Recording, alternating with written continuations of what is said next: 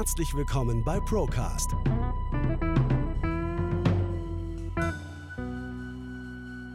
Der Podcast der ProLife GmbH. Wir nehmen Sie mit auf eine Reise hinter die Kulissen der Finanz- und Versicherungsbranche. Hallo Sven. Hi Felix. Schön, dich wieder begrüßen zu dürfen zu unserem Procast jetzt im Februar 2023. Du merkst, ich bin ein bisschen abgehetzt, weil ich komme jetzt gerade von einem Vorstellungsgespräch. Also nicht ich habe mich vorgestellt, sondern du weißt ja, wir suchen aktuell Leute und das ist eben nicht ganz so einfach und man nimmt jedes Vorstellungsgespräch, das man bekommt, nimmt man dankend an, weil es gibt echt wenig Leute ähm, aktuell auf dem Markt. Ja, vielleicht liegt es ja daran, dass die, dass die Beamten, beziehungsweise wenn die in das Beamtentum gehen, vielleicht gehen sie ja dorthin, ja. viel, viel attraktivere Konditionen haben, als wir sie bieten können. Das ist wahrscheinlich so, ja. Also schon allein wahrscheinlich deswegen so, dass, weil die ja nicht in die gesetzliche Rente einzahlen müssen, da haben wir ja letztes Mal schon drüber gesprochen, ähm, und dann äh, Beamtenpensionen haben, die auf jeden Fall deutlich attraktiver sind wie jetzt die ganz normale gesetzliche Rente, ja. Das auf der einen Seite und äh, der Beamtenstand soll ja auch nochmal, oder die Beamtenpositionen sollen ja nochmal um 10.000 weitere Stellen aufgeblasen werden. Oh. Also es kann schon sein, dass der ein oder andere Bewerber dort mal hinschreibt. Also ich denke wirklich, dass das ein Problem ist, weil ähm, das Beamtentum einfach noch immer sehr, ja für einen Arbeitnehmer natürlich ein sehr attraktiver äh, Arbeitgeber auch ist, also eine sehr attraktive Stelle ist und da man natürlich diese, diesen Fachkräftemangel, den man unstrittig hat und den jeder spürt, also genauso wie wir jetzt auch in der Situation, ähm, definitiv auch nochmal verstärkt, weil wohin wandern denn auch viele Fachkräfte ab? Na, ins Beamtentum natürlich. Ja. Also das ist definitiv so, ja. Also wie du schon gesagt hast, wir haben ja beim letzten Procast haben wir ja dieses Thema ähm, Rente angesprochen. Mhm. Und äh, jetzt sind wieder ein paar Artikel aufgetaucht, auch das Verhältnis von Rente zu Beamtenpensionen. Mhm. Und ich muss schon wirklich sagen, also ähm, da kann man sich schon teilweise die Hände über den Kopf zusammenschlagen. Also ich glaube eins, also ich kenne keine genauen Zahlen, vielleicht kommen wir da später nochmal drauf zu sprechen, aber Eins, was ja sicher ist, dass du eigentlich ähm, mit der gesetzlichen Rente nie und nimmer das Niveau erreichen wirst, das du erreichst mit zum Beispiel einer Beamtenpension oder so. Ne, ich habe ja Zahlen mitgebracht und es ist ja so, das wusste ich zum Beispiel auch nicht, also nicht in dem Ausmaß, dass du nach fünf Dienstjahren äh, bereits 1800 brutto Rente bekommst. Nach fünf Dienstjahren? Nach fünf Dienstjahren. Wahnsinn. Dafür musst du im Umkehrschluss, ähm, oder dass man mal den Vergleich sieht, ja. wenn du 45 Jahre mit einem Durchschnittsgehalt arbeitest, bekommst du 1600. Wahnsinn. Also wir stellen fünf Jahre Beamtendienstzeit zu 45 Jahren ähm, normaler Renteneinzahlung gegenüber und ja. haben dann immer noch ein Minus von 200 Euro ich will jetzt keiner Beamtin oder keinem Beamten zu nahe treten, weil es gibt bestimmt auch viele Hörerinnen und Hörer, die im Beamtentum sind. Aber manchmal hat man ja auch den Eindruck, dass sie nicht ganz so viel arbeiten müssen wie in der freien Wirtschaft.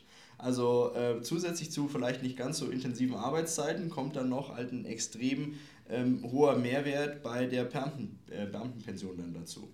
Also ich spüre gerade das dünne Eis, auf dem wir uns jetzt ja, bewegen. Ja, es ist gefährlich. Ähm, auf der anderen Seite, ähm, glaube ich, weiß ich aber, was du meinst, wenn man jetzt zum Beispiel jemanden auf dem Bau gegenüberstellt. Ja, ja, der klar. hat 45 Jahre hart auf dem Bau gearbeitet und bekommt dann 1600 ja. Euro Rente.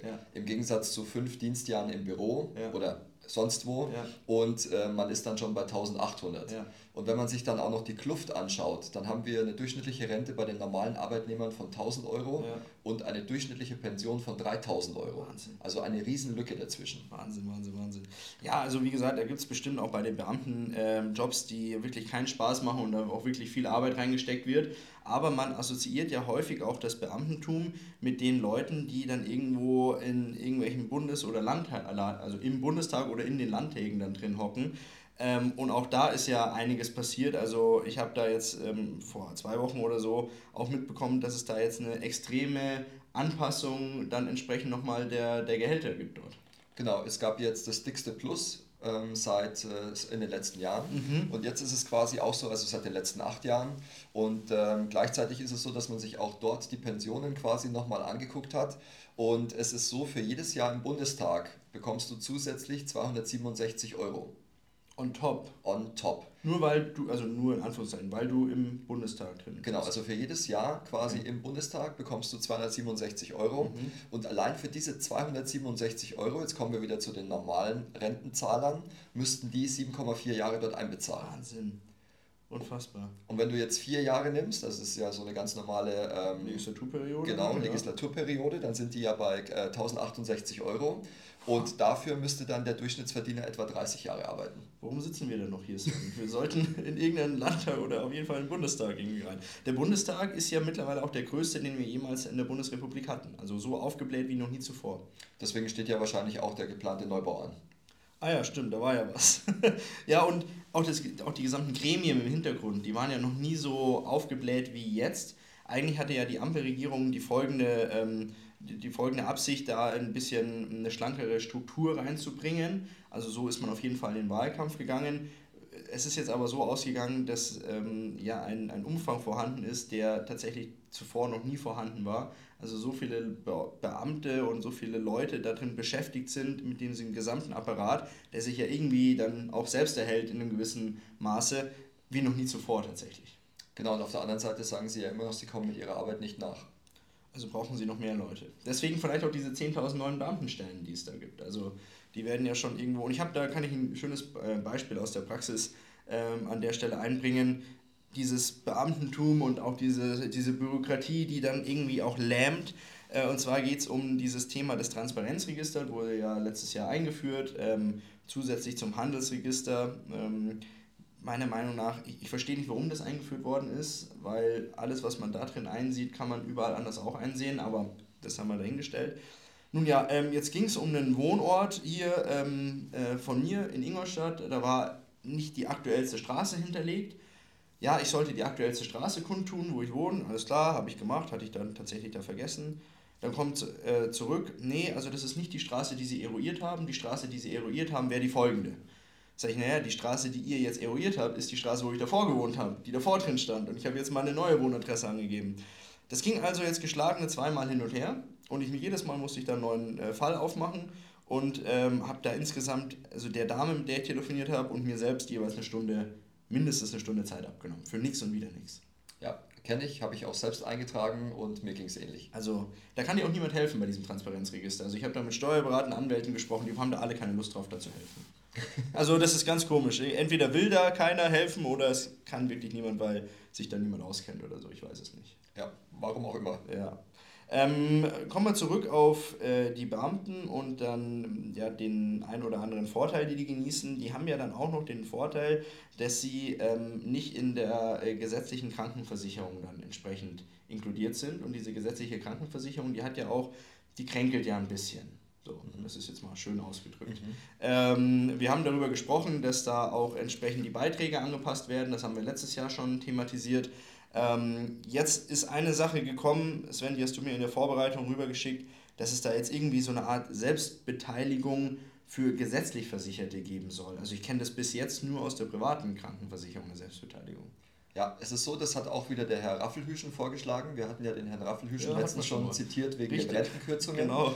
Und jetzt sagt er, dass eben auch dieses, ähm, ich nehme jetzt einfach mal deine Worte, dass dieses Gesundheitssystem etwas kränkelt mhm. und ähm, dieses Jahr wahrscheinlich so plus minus ein Defizit von 17 Milliarden Euro aufweist. Wahnsinn. Und jetzt ist es so, dass er vorschlägt, dass ähm, ich zitiere mal ein bisschen, mhm. dass die Bürger mehr in die Eigenverantwortung gehen okay. und dass sie für selbstgewählte Risiken, das kann zum Beispiel Skifahren sein oder Rauchen, eben teilweise die Kosten von etwa 1500 bis 2000 Euro selbst zu tragen haben.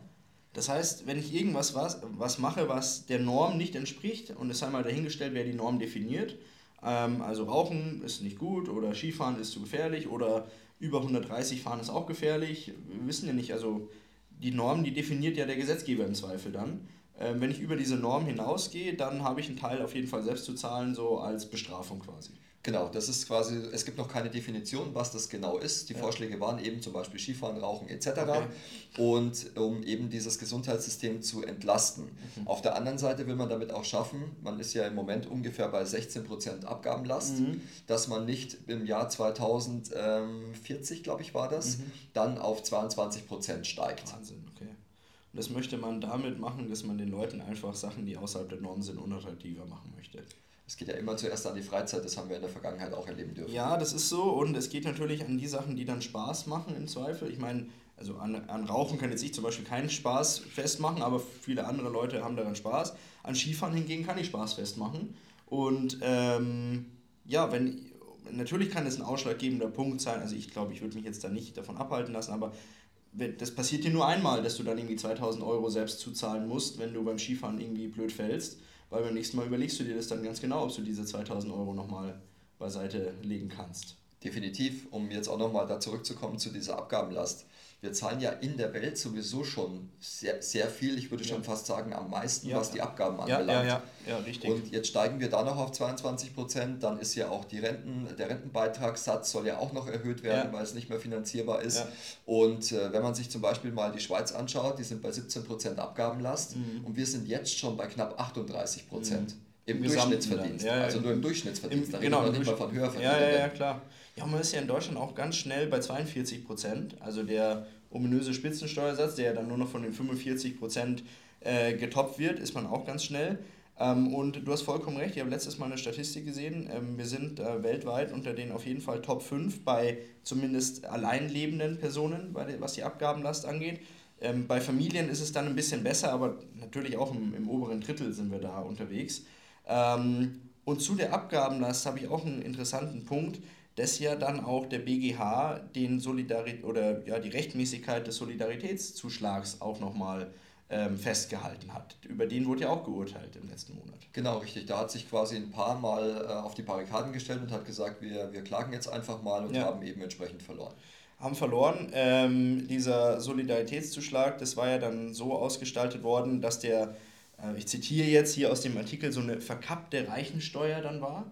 Das heißt, es war nur noch für, ich glaube, die 10% der meistverdienendsten Leute ähm, wurde das Ganze dann noch angewandt ähm, und gleichzeitig auch noch auf Kapitalerträge. Das heißt, dann hat es auch alle anderen getroffen, nicht nur die ominösen Reichen und auch auf Unternehmensebene ist der Solidaritätszuschlag äh, stehen geblieben. Ähm, da haben sich, wie du richtig gesagt hast, ein paar Leute auf die Barrikaden gestellt, aber ähm, sind da nicht wirklich weitergekommen. Also der BGH hat es zumindest geurteilt im Jahr 2020 und im Jahr 2021 war der Solidaritätszuschlag auf jeden Fall noch ähm, äh, verfassungsgemäß. Also das ist. Wir haben ja so viele Gleichbehandlungsthemen, die immer ähm, kursieren und auf der anderen Seite ist halt gleich doch nicht gleich. In dem Fall ist gleich doch nicht gleich und dann habe ich da einen sehr, sehr guten Artikel. Ähm, ja, genau, das war im, im Zusammenhang mit eben diesem, diesem Urteil, wurde nämlich dann gesagt, ähm, ich zitiere, die darin liegende Ungleichbehandlung ist gerechtfertigt. Also so viel dazu. Die ist gerechtfertigt. Wie auch immer man die rechtfertigt, hier in dem Fall wird es halt damit gerechtfertigt, dass es noch äh, wieder, wiedervereinigungsbedingten Finanzbedarf des Bundes gibt. Ähm, aber auch da gab es einen, einen, guten Artikel dazu. Ähm, vielleicht verkommt der Solidaritätszuschlag zur verkappten Schaum- und Sektsteuer. Die, weißt du, wann die eingeführt worden ist? Vor sehr langer Zeit. 1902. Okay. Und damals, um tatsächlich die kaiserliche Kriegsflotte zu finanzieren. Ähm, die gibt es immer noch, diese, diese Steuer, und die spült jedes Jahr zwischen 300 und 400 Millionen Euro noch in die Kasse die wir ja dringend brauchen. Deswegen hat die bestimmt ihre Daseinsberechtigung. So, da wird dann nie mehr drüber gesprochen. Was glaubst du, wie günstig Sekt und Schaumwein wäre, wenn die Steuer nicht drauf wäre?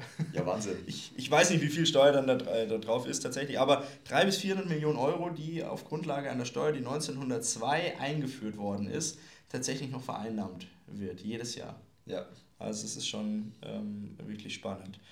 Schauen wir mal, wie es da weitergeht mit diesem Solidaritätszuschlag. Erstens das und zweitens hat sich ja jetzt auch ganz aktuell wieder die SPD-Spitze gemeldet und hat ja auch gesagt, also wir sind ganz klar für Steuererhöhungen. Ja, und das verstehe ich irgendwie nicht so ganz, weil auf der die ganze Welt und auch, auch um uns herum in Europa werden Steuererleichterungen gerade auch für Unternehmen umgesetzt, weil die Konjunkturaussichten sind jetzt nicht so rosig, wie wir mitbekommen haben.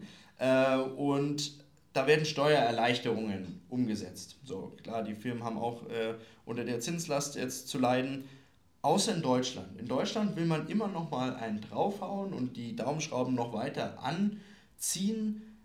Und ich weiß nicht, woher diese wirklich, ich muss es wirklich auffassen, was ich sage, diese bescheuerte Idee kommt. Also ich kann es nicht nachvollziehen. Jetzt muss ich auch ein bisschen vorsichtig sein, wie ich das formuliere. Also man kann ja manche Dinge verschleiern, indem man sie etwas nach hinten anstellt. Mm, ja. Also sprich, wir haben ja erlebt, dass wir bei den, bei den ganz hohen, ich komme jetzt wieder auf dieses leidige Thema Energie zurück, mhm. bei diesen ganz hohen Gaspreisen die Förderung in Aussicht gestellt bekommen haben, beziehungsweise die, die Reduzierungen der Mehrwertsteuer etc. Jetzt, wo alles milder wird und jetzt, wo alles besser passt, greift die aber erst. Ja, ja. Und jetzt sind die Preise halt wieder auf einem normalen Stand. Ja, das war genauso, wenn wir zurückgehen zu diesen Erleichterungen bei den Benzinpreisen. Auch dort ist es so, wo die Ölpreise wieder gesunken sind, sind die Erleichterungen bei uns angekommen. und deswegen stelle ich mir am Ende des Tages die Frage, was genau war diese Erleichterung? Weil die wurden zwar schön aufgeblasen in Form von hier ein 300 Milliarden Paket, hier ein 100 Milliarden Paket, nur haben wir das je bekommen. Ja, das, das wissen wir, glaube ich, alle nicht. Gespürt haben wir es definitiv in der Form nicht, nein. Also es ist nicht in der Form bei uns angekommen, wie es eigentlich hätte ankommen müssen. Dass viel auch in der Bürokratie, glaube ich, versickert, dass aber auch viel bei Leuten oder Konzernen, muss man dann wirklich sagen, versickert, die wirklich schön die Taschen offen gehalten haben. Also ich glaube, beim Verbraucher ist da nicht das angekommen, was eigentlich hätte an, ankommen sollen. Nein, du hast ja auch diese, diese mindestens Verdopplung, Verdreifachung bis teilweise Verfünffachung von den Energiekonzernen gesehen, was ja. sie an Einnahmen hatten. Ja, ich habe jetzt auch einen Podcast gehört, ähm, da hat einer seine Gas, ähm, seine Gasrechnung bekommen und, äh, oder die Abschlagszahlung dazu und die hat sich einfach versiebenfacht. Also das habe ich auch noch nicht gehört, aber das ist dann, das ist schon auch sportlich. Und ich immer, äh, wir, wir reden da schon seit einem Jahr drüber, aber das Thema ist immer noch nicht bei den Leuten angekommen mit diesen extremen Energiepreisen. Also natürlich wurden die Strompreise erhöht etc., aber die gesamten Abschlagszahlungen für die Warmmieten, die wurden noch nicht großartig angepasst. Das kommt alles erst noch. Also das kommt alles erst noch und die Leute, die Leute wägen sich in Sicherheit und sagen, ja, ist doch jetzt alles wieder gut und jetzt werden die Energiepreise auch wieder günstiger. Pustekuchen, 2022 war unfassbar teuer und das, das kommt erst alles noch auf euch zu, wenn abgerechnet wird. Definitiv, weil ja auch diese ganzen, ähm, diese ganzen Erzeugerpreise und so weiter, da wird uns jetzt auch gerade signalisiert, dass die nach unten gehen. Ja. Auf der anderen Seite sind jetzt aber aktuelle Zahlen gestern aufgetaucht, dass die Lebensmittel 20% teurer geworden sind. Ja. Also von daher ähm, Erzeugerpreise gut und schön. Ja. Ja, ich meine, die Erzeugerpreise, das ist ja auch, die Erzeuger, und das darf man halt auch nie vergessen, das wurde ja letztes Jahr auch nie wirklich kommuniziert, die Erzeugerpreise haben im letzten Jahr um 50% zugenommen. So, es ist natürlich auch nur äh, nachzuvollziehen, dass das ein Zyklus ist, wann das, bis das erst bei uns ankommt. Das ist ein Zyklus, weil erst werden die Erzeugerpreise, steigen die Erzeugerpreise, dann steigen nach und nach die Lebensmittelpreise und dann kommt es bei uns an. Das ist ja eine Sache, die auch echt ein bisschen Zeit braucht, bis das bei uns ankommt. Aber uns wird ja jetzt erzählt, die Inflation sinkt, was jetzt im Januar äh, nicht passiert ist. Also 8,7% haben wir im Januar dann wieder gesehen.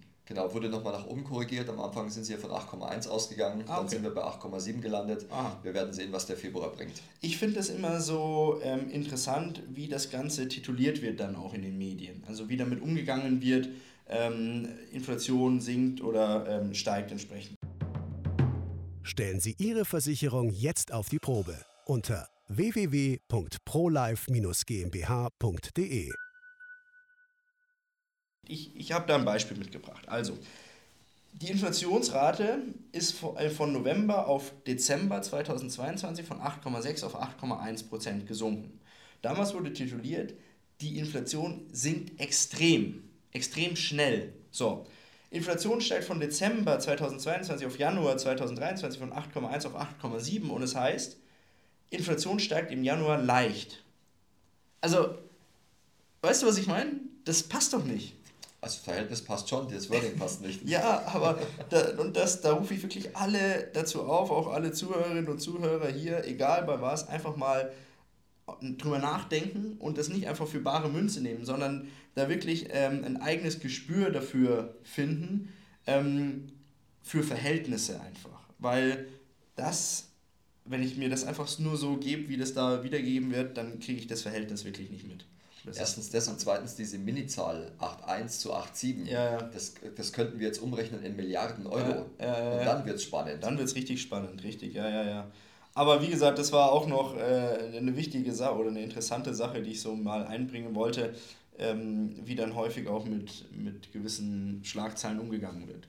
Ja, ja. ja äh, ansonsten haben wir einen extremen Gewinner der Zinsanhebungen und zwar die Banken. Die Banken haben extreme Gewinne gemacht jetzt oder seit langem mal wieder Gewinne gemacht, muss man also wir müssen auch mit unserem Wording aufpassen.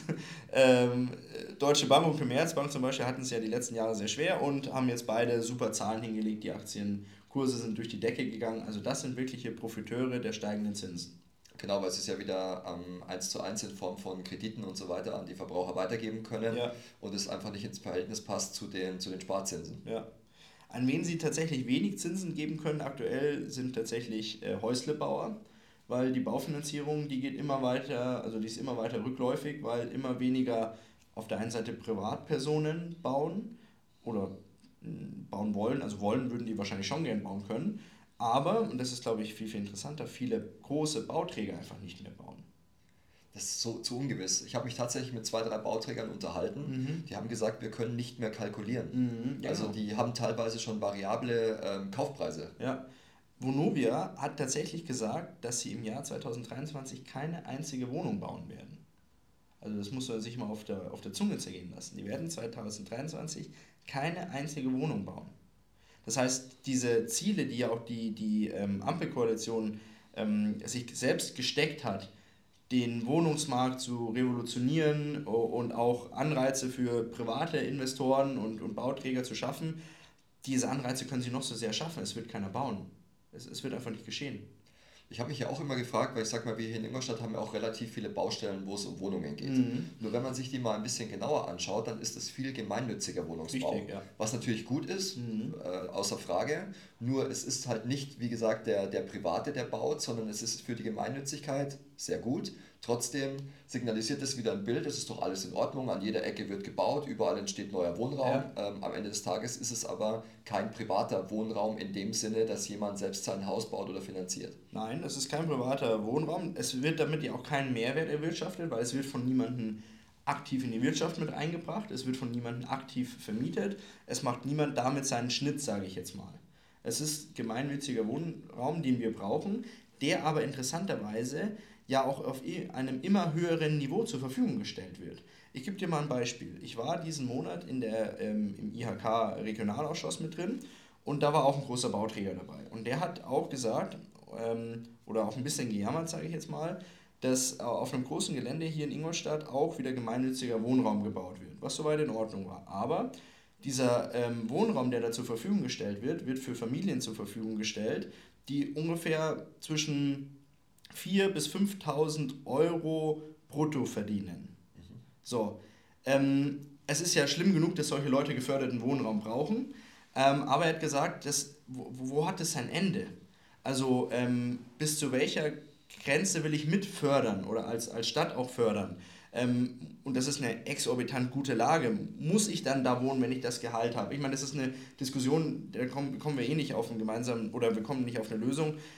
Aber das ist schon Wahnsinn, dass dann auch solche Einkommensgruppen, die ja eigentlich zur Mittelschicht gehören, ähm, gefördert werden müssen.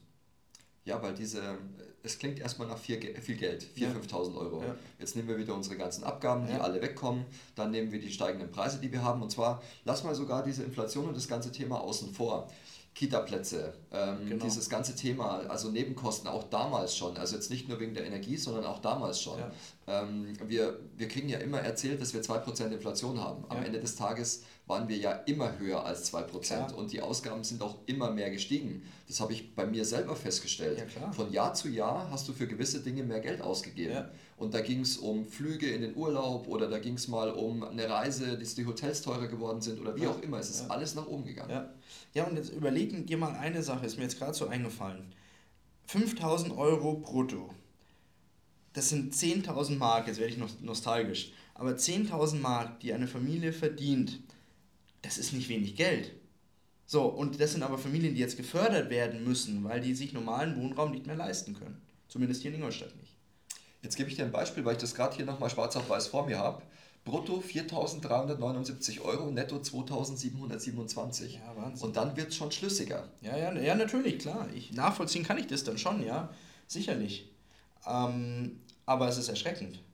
Auf jeden Fall. Nur wenn du jetzt von diesen 2,7, sagen wir mal ungefähr, was kostet so eine, wenn du jetzt eine Familie hast, so eine 2-, 3-Zimmer-Wohnung, brauchst du ja meistens drei, hast ja Kinder dabei, ja, ja, klar. ist zwischen 1100 und 1300 Euro bei uns in Ingolstadt. Um, ja. Da reden wir noch nicht von München oder irgendwas. Nee, nee, klar. Dann bleiben dir noch ungefähr 1200, 1100 Euro zum Leben. Ja, das wird nichts. Davon bezahlst du den kompletten Rest. Ja.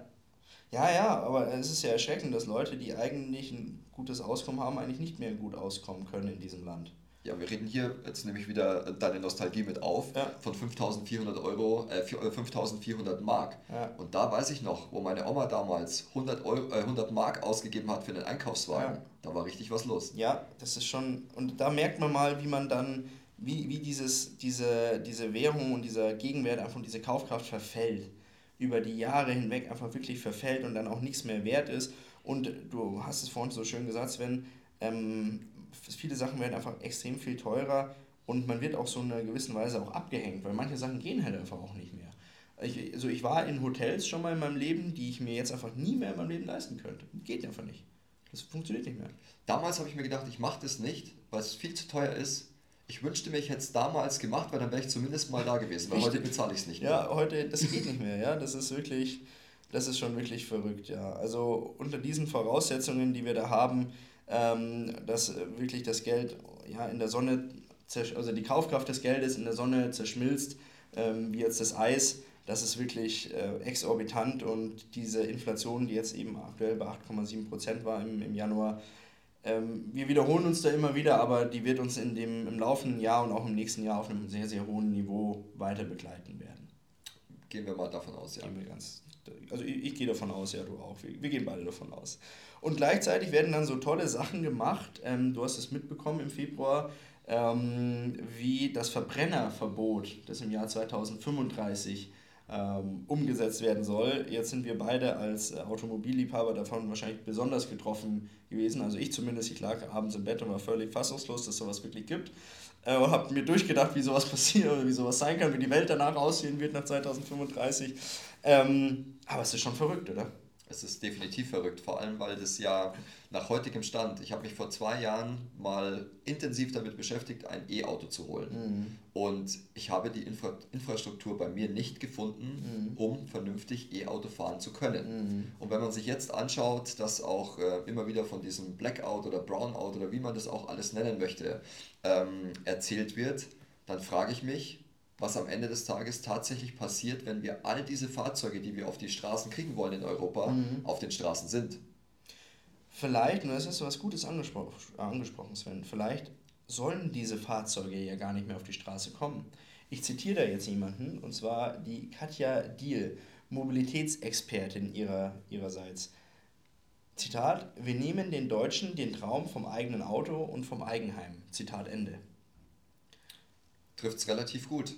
Weil, wie gesagt, ich kann es mir einfach nicht erklären. Ja. Und ich bin mir auch ziemlich sicher, dass selbst die Automobilkonzerne sich nicht erklären können, wie das funktionieren soll. Ja.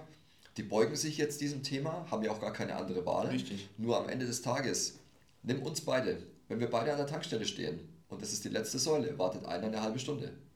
Zum Laden, ja, ja, klar, natürlich, ja. Ja, und also, ich meine, man kann das ja wirklich aus der Praxis sagen. Also ich habe ja also ich finde ja auch E-Autos mega cool. Also Tesla und so bin ich schon gefahren, cool. Bin mega begeistert von deren Sales-System im Hintergrund und auch von den Autos. Ähm, aber jetzt hier bei uns in der Firma zum Beispiel, wenn ich jetzt für irgendeinen Mitarbeiter ein E-Auto holen würde, könnte der hier zum Beispiel gar nicht laden. Warum? Weil auf unseren Parkplätzen hinten gar kein Anschluss, kein Stromanschluss da ist. So, jetzt habe ich nachgefragt, den Vermieter könnte man da Stromanschluss hinpacken. Nee, weil da hinten ist nirgendwo ein Stromanschluss. Das heißt, man müsste mit der Stadt in Kontakt treten, die müssten da irgendwie einen Anschluss zur Verfügung stellen. Die Stadt hat schon gesagt, ja, darüber können wir uns unterhalten, aber wir brauchen da also mindestens eineinhalb Jahre Vorlaufzeit, bis da überhaupt irgendwas passiert. Also wahrscheinlich ist es 2035, bis ich dann hier eine Firma laden kann, tatsächlich. ja. Da sind die E-Autos ausverkauft. Ja, wahrscheinlich. Man stellt sich das immer so leicht vor, aber es ist halt einfach wirklich eine völlige Utopie und jetzt sind wir beide ja viel unterwegs und Sven, sag doch mal ganz ehrlich, wenn du, also wenn du südlich vom Gardasee bist, du siehst keine E-Autos mehr. Und selbst auf dem Brenner siehst du keine. Da sind keine. Ich bin ja tatsächlich letztes Jahr, ich glaube, das habe ich sogar schon mal im Podcast oder mit dir äh, besprochen, bin ich um den, um den Gardasee rumgefahren und ich habe so gut wie keine Ladestation gefunden. Ja. Also weil ich mal ein bisschen drauf geachtet habe. Also ja. ich glaube, wenn ich da auf äh, komplett am ganzen Gardasee fünf Ladestationen gesehen habe, ist es wirklich viel. Ja. Ja, und jetzt überleg mal, das soll alles einfach umgekehrt werden. Alle, die jetzt da unten unterwegs sind oder grundsätzlich unterwegs sind, sollen ein E-Auto fahren. Es funktioniert einfach, es wird nicht funktionieren. Und auch diese Utopie zu sagen, naja, wir brauchen ja dann vielleicht alle gar nicht mehr so viel unterwegs sein und wir laden dann optimiert hier und da und dort. Nein, Pustekuchen. Ich will dann laden, wenn ich Lust drauf habe.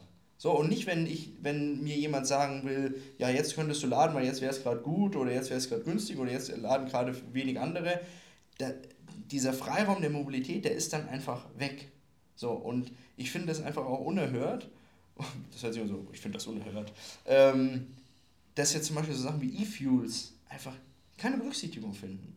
Das ist einfach, das ist einfach aus der Agenda gestrichen. Kein Thema. Genau, es wurde sogar gezielt gestrichen. Ja. Also, weil das wäre ja eine Option gewesen. Definitiv. Also, mein Porsche hat ja intensiv daran geforscht. Die sagen, aktuell kostet da noch ein Liter 5 Euro. Sind wir jetzt auch nicht mehr weit davon entfernt. Aber die haben gesagt, wenn das ähm, intensiv genutzt wird, kriegen wir das definitiv auf den Preis wie normales Rohöl auch. Normales Benzin. Definitiv, weil ich glaube, dieser Preis kommt ja nur zustande aufgrund der Widerstromerzeugung. Ja, richtig. Und äh, weil einfach viel zu wenig Nachfrage noch aktuell da ist. Also wirklich, ähm, ja, ein Thema, das ich nicht so wirklich nachvollziehen kann. Ähm, und man hat auch irgendwie das Gefühl, man schafft sich so ein bisschen selbst ab auf der ganzen Welt. Also ich weiß nicht, wie es dir geht, aber bei solchen Sachen, wenn über solche Sachen diskutiert wird, dann denke ich mir wirklich, haben wir keine anderen Probleme, wir schaffen uns gerade so dermaßen selbst ab. Ja, wir sind halt so sachlich geworden. Also du bist halt so, so weg vom Menschen komplett. Ja. Und auf der anderen Seite wirst du, wirst du in der Welt als Europa oder speziell auch als Deutschland immer unwichtiger. Ja. Also das heißt, ähm, am Ende des Tages sind ja alle um uns herum gewachsen mhm. und wir versuchen uns immer mehr zu beschränken, habe ich das ja, Gefühl. Ja. Also jeder expandiert, wächst und so weiter. Zum Beispiel China wurde jetzt, die Wachstumsprognosen wurden nach oben geschraubt. Ja. Das haben wir bei uns schon etwas länger nicht mehr gehört. Ja, ja das ist richtig. Und man hat diese, ähm, diese Hybris irgendwie zu sagen, wir als Deutschland oder als Europa, vor allem Westeuropa, wir sind noch immer so die alte Macht und äh, um uns dreht sich die Welt. Ja, Pustekuchen. Also ich habe da ein ganz gutes Beispiel und zwar hat letztes Mal irgend, ähm, da war ähm, eine Zusammenkunft, vielleicht sogar auf der Münchner Sicherheitskonferenz, ähm, die da stattfand. Und da ging es darum, ähm, dass ähm, ein, ein EU-Vertreter gesagt hat, wir müssen schauen, dass wir uns äh, Indien annähern und äh, dass wir mit Indien zusammenarbeiten weil äh, Riesenweltmacht, kommen wir später nochmal drauf zum Besprechen kommen, habe ich auch nie gedacht, dass die schon so weit sind. Äh, und dann kam ein indischer Vertreter und hat gesagt, ja, passt mal auf, äh, nicht ihr sucht, sucht euch aus, ob ihr mit uns zusammenarbeitet, sondern wir suchen uns aus, ob wir mit euch kooperieren wollen. Weil wir haben so eine unfassbare Macht, wir suchen uns aus, mit wem wir zusammenarbeiten. Und wenn ihr uns dumm kommt und wenn ihr teure Einkaufspreise habt und wenn ihr teure Energie habt, dann arbeiten wir einfach nicht mit euch zusammen, ganz einfach.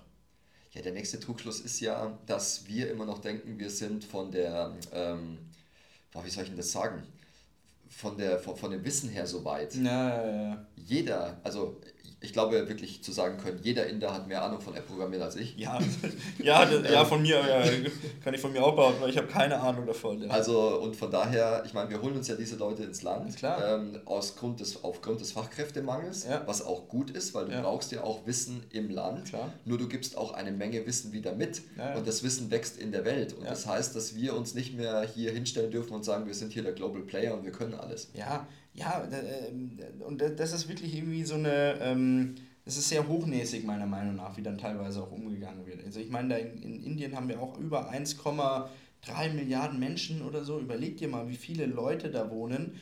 Und ähm, wir mit unseren ähm, 80 Millionen hier in Deutschland denken immer noch, um uns dreht sich die Welt. Das war vielleicht mal so, aber mittlerweile hat sich das tatsächlich alles geändert. Und ich sage das mal ganz hart, die Technologie und das Wissen, das uns mal ausgemacht hat in Deutschland, das ist mittlerweile überall auf der Welt angekommen. Und im Zweifel, ähm, wenn wir morgen weg sind, ähm, interessiert es China oder Indien auch ähm, ja, relativ wenig. Ich kann mich noch daran erinnern, wo so vor 15 Jahren ungefähr ähm, China so versucht hat, ein Q7 nachzubauen. Mhm. Da haben wir uns alle totgelacht, mhm. weil wir gesagt haben, okay, komm, was, ja. was soll das werden? Ja. Heute äh, hat da keiner mehr irgendwas zu lachen, weil nee. heute ist das Wissen, wie du schon gesagt hast, einfach in der Welt. Ja. Und ähm, es wird auch dort, ich meine, das darf man auch nicht vergessen, die sind motiviert unter die Haarspitzen. es wird dort immer mehr verfeinert, da wird richtig Energie reingegeben, dass das einfach noch weiter und noch kontinuierlicher wächst. Klar, und die wollen sich ja auch mal beweisen. Die waren ja Jahrhunderte teilweise unter der äh, und unterdrückt worden auch von der westlichen Welt und nicht ernst genommen worden. Bis vor 15 Jahren, wie du es gesagt hast. Ich kann mich erinnern, in der Autobild stand drauf, peinlicher Q7-Abklatsch aus China, äh, völlig billig und so weiter und so fort. Ja, das haben die nicht vergessen. Und die zeigen uns jetzt mal richtig, was da los ist. Und ähm, ja, das, das, das wird spannend. Das Definitiv. spannend. Vor allem, du siehst ja auch, ich meine, das will ich bei uns nicht haben, abgesehen davon, aber du siehst ja auch, wie diese ganzen Systeme da drüben funktionieren. Ja, da ist ja, fast ja. alles autonom, du brauchst nichts mehr außer dein Handy. Das funktioniert alles von selber, so weit sind die schon. Ich will das nicht, also an der Stelle, nur man sieht einfach, wie schnell die wachsen und äh, was das auch für Ergebnisse bringt. Klar, die setzen das einfach um. Die haben auch diese, also meine Demokratie bringt ja auch immer Bürokratie mit sich und das ist auch Demokratie ist gut, sind wir, sind wir uns alle einer eine Meinung. Bürokratie ist bis zu einem gewissen Grad auch gut. Jetzt ist es ein bisschen zu viel aktuell. Vielleicht entwickelt sich das noch. Aber ähm, die haben halt dadurch durch ihre, ähm, ja, durch ihre Führung, so wie sie das einfach äh, Politik machen auch und ihr Volk führen, haben sie halt eines nicht. Sie haben keine Bürokratie, keine Probleme. Jetzt, wenn da irgendwo ein Milan äh, Haus, dann ist das vollkommen wurscht. Da wird die Autobahn durchgeklatscht. Das ist völlig egal. Ob das jetzt gut oder schlecht ist, einmal dahingestellt. Aber was man halt nachvollziehen kann, dass sich China, ähm, also im Besonderen China und Indien auch, ähm, strategische, wirtschaftlich strategische Punkte einnimmt. Also der Hafen in Griechenland, Pyräus, dann ähm, Hamburger, Hafen, Hamburger Hafen, richtig, ähm, die Seidenstraße, die ähm, durchgeführt wird. Also diese Seidenstraße ist ja eben ein, ein unfassbares Projekt. Gell? Also ja. wie, wie, wie groß und was da alles mit, mit dranhängt. Und äh, ich glaube, eine, ein Ende ist, glaube ich, Duisburg oder so. Da soll, soll mal soll ein Ende sein dieser Seidenstraße. Okay. Ja, also ein bisschen was kriegen wir auch ab. Ja, also wie du schon gesagt hast, das sind strategische Punkte. Hm, ja, ja. Und ähm, man hat ja jetzt auch gesehen, dass China ein bisschen nachgelassen hat, was die, was die Investitionen anbelangt. Sie sind aber jetzt schon wieder weltweit unterwegs und schauen, was sie sich sichern können. Ja. Also es war jetzt mal aufgrund auch der, der Pandemie und so weiter, dass das mal ein bisschen rückläufig war. Trotzdem, wir reden hier von, von, von dreistelligen Milliardenbeträgen, die hier investiert sind. Ja.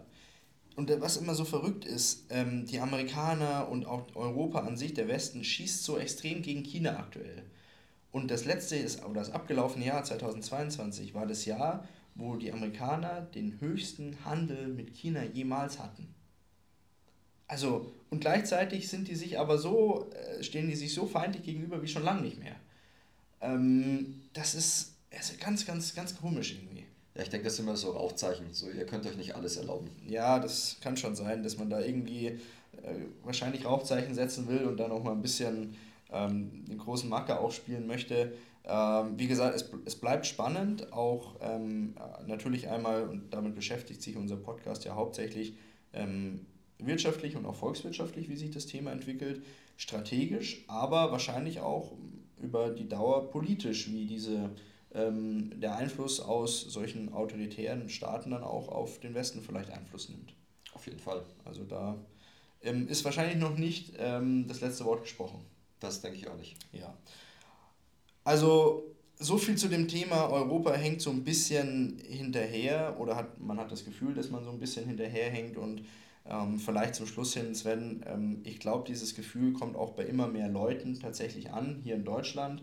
Ähm, wir haben jetzt auch wieder neue Informationen und Zahlen bekommen, dass immer mehr Leute im Dispo sind und dass diese Dispo-Kosten exorbitant angestiegen sind tatsächlich. Gell? Genau, also wir haben, jeder siebte ist inzwischen im Dispo. Also das sind für mich immer so Indizien dafür, dass da draußen was nicht funktioniert. Ja. Und gleichzeitig haben die Banken bis zu 22 Prozent ähm, den Dispo erhöht. Wahnsinn, ja. ja. Also Dispo ist schon wirklich auch eine Falle. Wenn du da, glaube ich, einmal drin bist, dann ist es auch ganz schwierig, da wieder rauszukommen.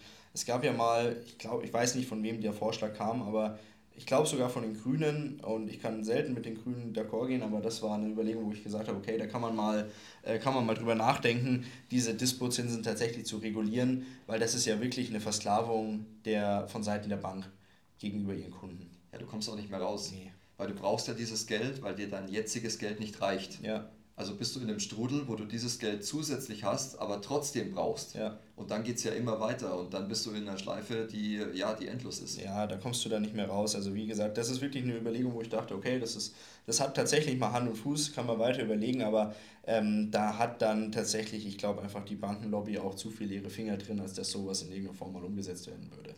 Erstens das und zweitens löst es den Kern nicht. Ja. Das ist wie Ibuprofen nehmen. Ja, also das richtig. Heißt, äh, das, das, löst die Ursache nicht. Ja, du hast recht, ja. Ähm, die, die Ursache, das, das ursächliche Problem ist ja dann im Zweifel, dass man einfach gar nicht ähm, weiß, wie Geld funktioniert, mit Geld umzugehen weiß und ähm, auch nicht weiß, wie man das Geld ordentlich veranlagt, um Vermögenssicherung zu betreiben. Weil, und jetzt komme ich auf unser letztes Thema zu sprechen, immer noch 83 Millionen Lebensversicherungen tatsächlich in Deutschland gibt.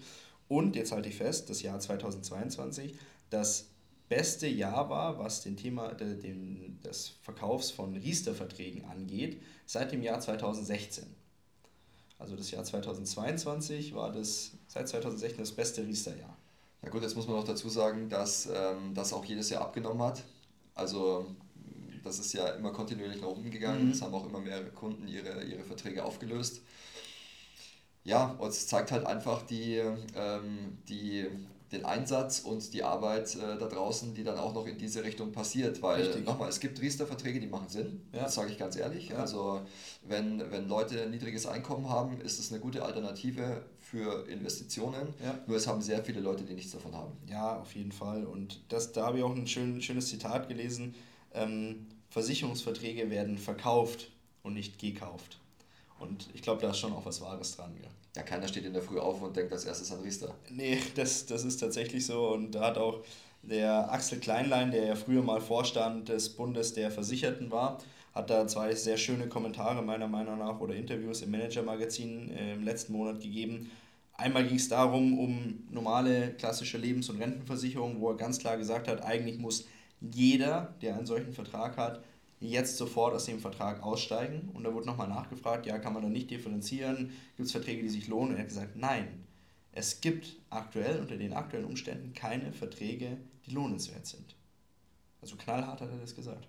Ja, hat er auch knallhart recht, ja. weil wenn du dir anschaust, was da draußen gerade an, an, an, Preisentwicklung passiert und äh, du auf der anderen Seite dann denkst, dass du das mit den, wollen wir es Rendite nennen, mit, ja. der, mit der Rendite quasi ausgleichen möchtest, dann funktioniert das nicht. Nee, funktioniert nicht. Dann, und wenn du dann, und wenn es dann darum geht, Vermögen zu sichern, wenn das dein Ziel ist, dann müsstest du kündigen.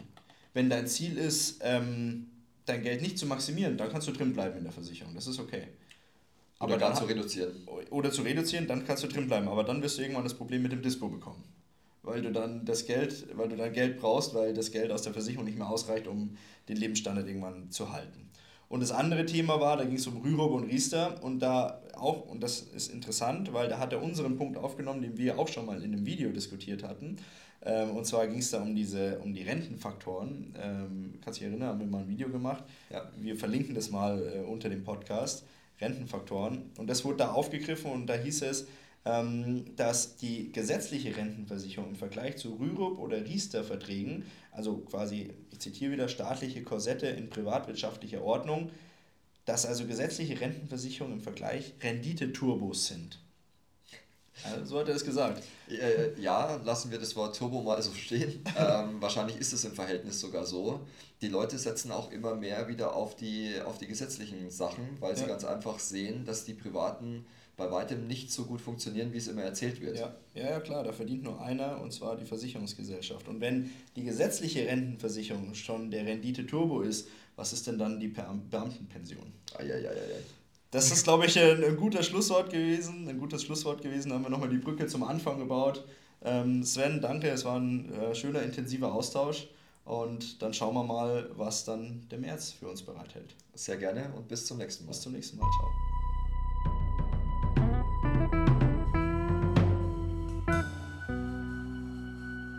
Bis zur nächsten Folge Procast. Der Podcast der ProLife GmbH aus Ingolstadt.